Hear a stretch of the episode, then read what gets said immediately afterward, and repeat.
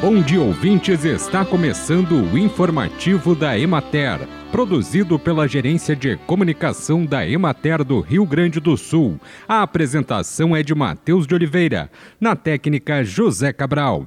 A produção de azeite de oliva na safra 2022-2023 no Rio Grande do Sul aumentou 29% em relação à safra passada.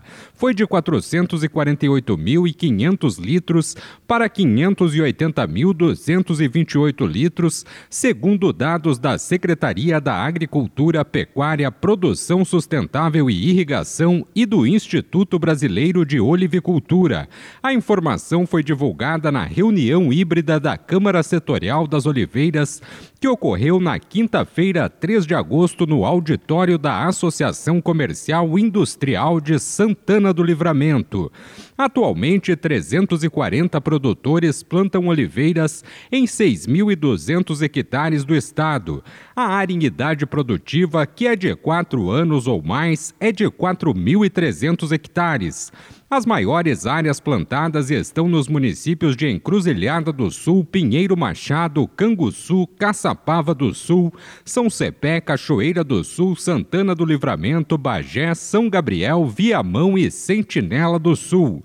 Hoje existem 22 fábricas e 93 marcas gaúchas de azeite de oliva, um aumento de 29% e 32%, respectivamente, em relação à safra passada.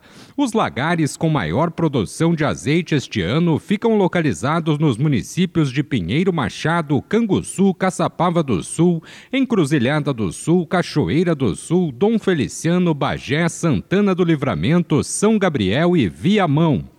Para o coordenador da Câmara, Paulo Lipe, são fatores do aumento as novas áreas em produção, a melhoria da produtividade e o aperfeiçoamento de técnicas e manejos, além da resistência das oliveiras à estiagem. A próxima reunião da Câmara ficou marcada para o dia 7 de novembro, junto com o Congresso Brasileiro de Fruticultura. Bem, e por hoje é isso, nós vamos ficando por aqui, mas amanhã tem mais informativo da Emater. Um bom dia a todos que nos acompanharam e até lá!